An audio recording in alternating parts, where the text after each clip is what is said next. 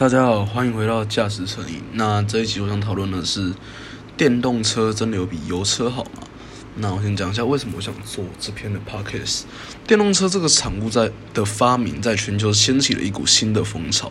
大家要知道，电动车是一种新能源车，拥有不少和传统柴汽油车不同的特质，也是未来各家车厂的制造方向。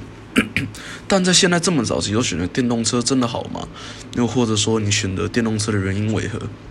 此篇报告我将会分析电动车以及燃油车各方面的优劣势，使大家在决定买车能有个参考的标准。那先讲汽油车，汽油车顾名思义就是吃汽油的，我就不多讲了，就是市面上最普遍的车款。那它优势是款式比较多人，加速比较快，维修保养费用的比较便宜。那它的劣势是什么？油钱花费比较高，而且排放的废气比柴油车高，然后起步无力了。那适合族群就是我如果今天就只是当成代步短程行驶，没有载重需求的驾驶，那我再买汽油车。那再就是柴油车，柴油车顾名思义就是需要柴油来做，就吃柴油的啊。然后其实原本柴油车大部分都商用车辆比较多，但其实现在很多车型都有汽油跟柴油两种不同的版本。那它的优点就是扭力高，然后税金比汽油车便宜，油耗比汽油车少好。那它的缺点就是怠速的噪音啊，然后它加速能力是比较差的。那还有可以选择的车型比较少。那它适合族群就是常有载重需求啦，啊，车辆使用年限比较长的驾驶，因为其实柴油车确实是比较耐操。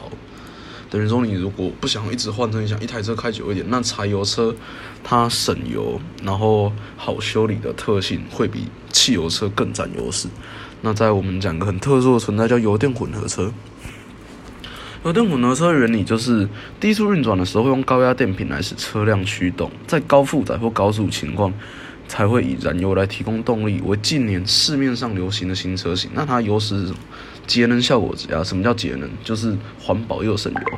那再来就是引擎寿命长，然后可以外接电源，有些车型甚至能用引擎发电。那它缺点是什么？售价高昂，维修困难，而且需要更换电瓶。那它适合的族群是什么？嗯，预算足够了，然后你担心充电问题，却又注重环保的驾驶。因为其实讲实在，你预算不足够，你要养油电混合车，其实蛮麻烦的。然后再来。最后一个就是大家最关注电动车，电动车的动力系统是由马达、转换器和齿轮箱所组成，它不需要加油了，吃电就会跑。那也是近年来慢慢普及的车型。那它的优点是什么？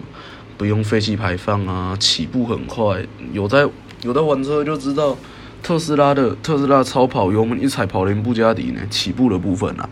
然后再就是不用增燃料税，可能它的缺点是什么？充电站这个东西现在还没普及。然后再就是维修的成本很昂贵。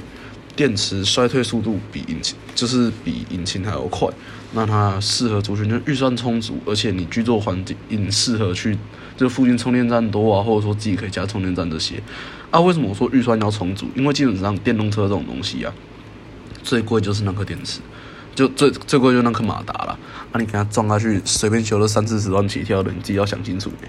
然后那再来我们来分析说，好，我分析完这三种，你还是不知道怎么选嘛？那跟你。提几个重点，我们讲税金的部分，家用燃油车啦，它普遍排气量范围落在一千两百 CC 到三千六百 CC。你不要跟我说你去买那种什么四五六三五五那种车，那种算是跑车啦。那我相信你都开到那种车的程度，你不会关税金啦。那我们看一千二到三千六，这是最正常的集聚嘛。那汽油的税金呢，大概落在一万一千九百二到三万六千八百六。那柴油落在一万到三万三千四百零四。那我们。电动车举个例子，因为电动车是要收马力税，它不是不用收税哦。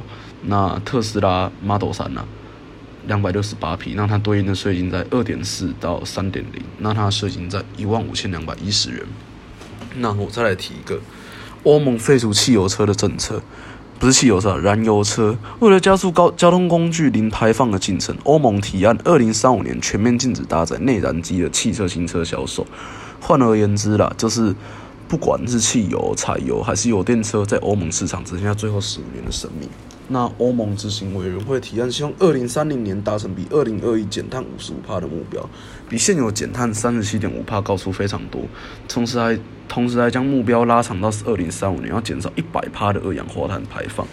啊，在这个目标下，二十七个欧盟国家范围内，二都说到二零三五年，它不可能给你再卖用石油的车辆啊，包括汽油车、柴油车、不同形式的油电车，等于宣告了什么？内燃机的时代终结了。那我这边给个结论啊，总结以上几点，我一样选汽油车，因为。你们也知道我嘛，我就是最喜欢陪车的人啊。驾驶乐趣永远是最重要，这绝对不是那种没有变速箱或二或两速变速箱电动车可以比的啦。啊，当然说我的答案不能代表每个人，但买车前你还是要分析一下它的优劣势啊。这么讲，业务他不会告诉你买哪种车比较好，只会告诉你你跟他买不到烂车啦。但是好与烂，这个是消费者自己在看的。那你要买到一台不会后悔的时候，重点是什么？你要了解它的设计理念以及特质。那这这一期的 podcast 就到这里结束，谢谢各位的收听，我们下次见。